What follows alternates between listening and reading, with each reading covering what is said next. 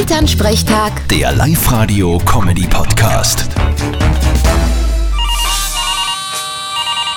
Hallo Mama, Grüß dich, Martin. Du, heute wird's richtig heiß. Das macht mir Sorgen. ich schmier mich eh ein und bleib im Schatten.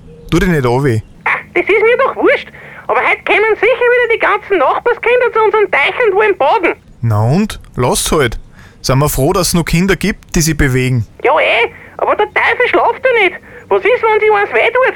Sind wir doch haftbar dann? Ich mein, das will ich ehrlich gesagt nicht riskieren. Eine gute Frage. Ich bin jetzt kein Jurist, aber könnte schon sein. Nein, das ist nicht gut. Du, das macht man ganz einfach. Ich stelle einen Elektrozaun für die Kühe rund um den Teich auf, dann wissen sie, was los ist. Das ist eine gute Idee. Spinnt's? Was ist denn, wenn sich da ein Kind stromt, eine taube Hand hat, blärt und heimrennt? Geh bitte, das bisschen Strom. Wie oft habt's nie freiwillig früher am Elektrozaun gegriffen?